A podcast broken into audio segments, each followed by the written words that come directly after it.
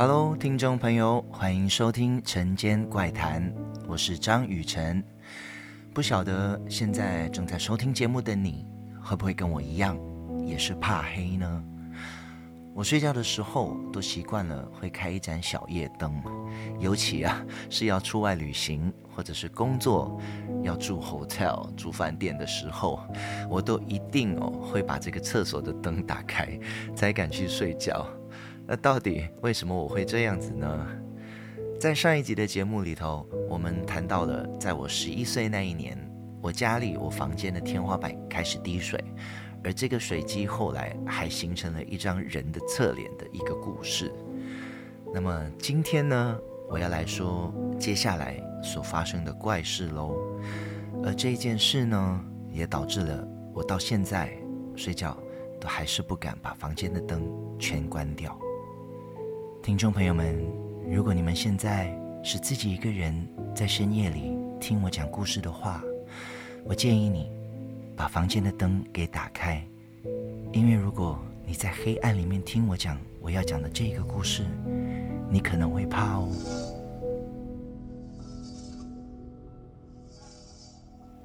自从天花板上面出现了这一张人的侧脸后，每一次当我走进房间，我都感觉很不舒服，很不自在。特别是在晚上要睡觉的时候，总觉得有个人在看着我。某一天，我就像平常一样，关了灯，躺上床，准备要睡觉。就当我正要入眠的时候，我突然听见了从我右手边传来一阵呼吸声。我当下立刻坐起来，而这呼吸声就不见了。我转头看了一下传来呼吸声的方向，什么也看不见。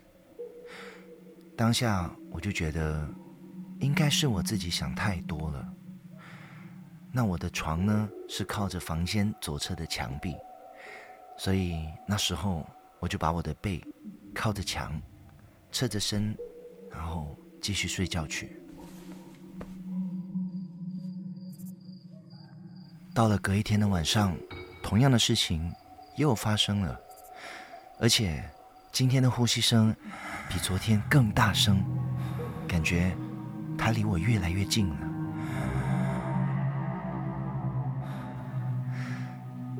但是我只要坐起来，就什么也听不见。一躺下来呢，隔几秒，就会听见这个呼吸声。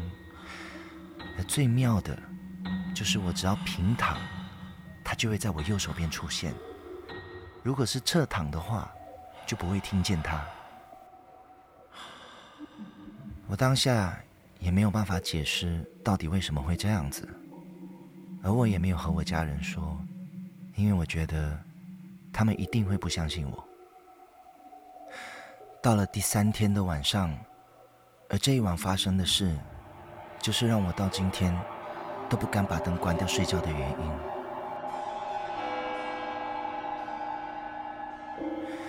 当天，我一样像平常一样关了灯，准备要去睡觉。但因为前两天我只要平躺，它就会出现，所以我就直接背靠着墙，侧着身躺在我的床上。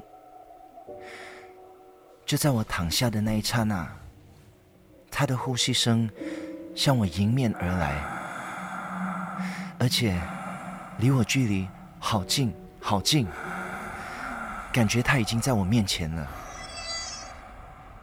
这时候我心里真的很怕，我立刻跳下床，把房间的灯给打开，冲出房门，跑到一楼的客厅去。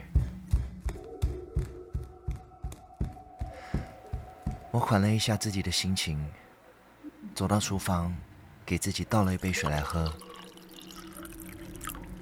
喝着，喝着，突然间，厨房旁边厕所的马桶自己冲水了。我当下真的不知道该怎么办，我跑到客厅去，坐在沙发上，动也不敢动。隔了接近半个小时左右，我确定都没事了，我才慢慢的走上楼，回到自己的房间去。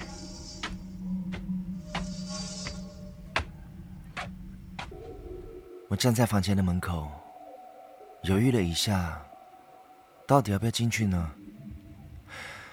我反复思考这几天所发生的一切，是不是我自己想太多了，产生幻觉了吗？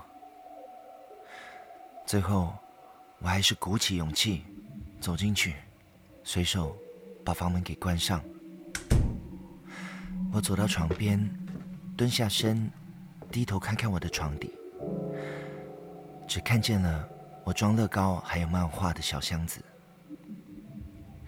我起身走到衣柜前，慢慢的把衣柜门给打开，一切都很正常。这下我才松了一口气。我走到房间灯的开关前，按了一下按钮。把灯给关掉。我站在原地定格了几秒钟，但什么事也没发生。我才敢移动我的脚步，走到床边，慢慢爬上我的床。惊吓了一整个晚上，不论是精神和身体，都感觉到好累，好累。就在我闭上眼睛的那一刹那，突然间，他对着我的右耳。吹了一下，一瞬间，我整个人就像被一股很冷的风吹到一样，全身汗毛竖起。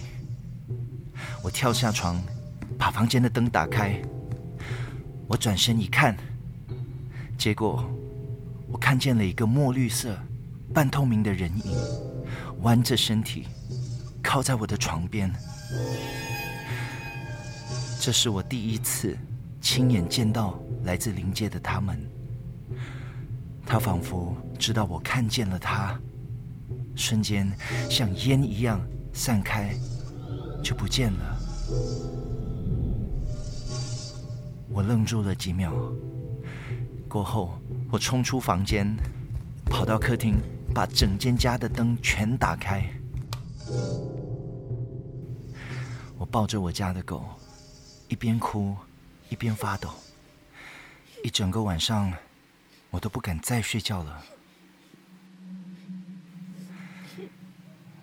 这件事发生后，我都开着我房间的灯来睡觉。我妈问我为什么不关灯呢？我和她说，关灯睡觉我会怕。后来妈妈买了一盏小夜灯给我。不过从那一天起，我就没有在我的房间里听到呼吸声，或看到什么影子了。我其实很佩服我小的时候，因为我相信其他人如果也发生这样子的事情，一定不敢再继续住在这个家。我很少和外人说我经历过的这些事情，就连我家人也不知道。我没告诉他们，是因为我觉得。这些事说出来只会让大家更担心，尤其我现在还离开了马来西亚，自己一个人住在台北，所以我选择报喜不报忧。听众朋友，非常感谢你收听今天晚上的《晨间怪谈》。这两集的节目里，大家都听了我小学所发生的事情。那在下一集的节目里呢，我将会和大家分享我念国中的时候，和一位朋友一起在一个饭店里面见到他们的故事。每逢星期五，晨间怪谈，我们不见不散。我是张雨晨，拜拜。塔卡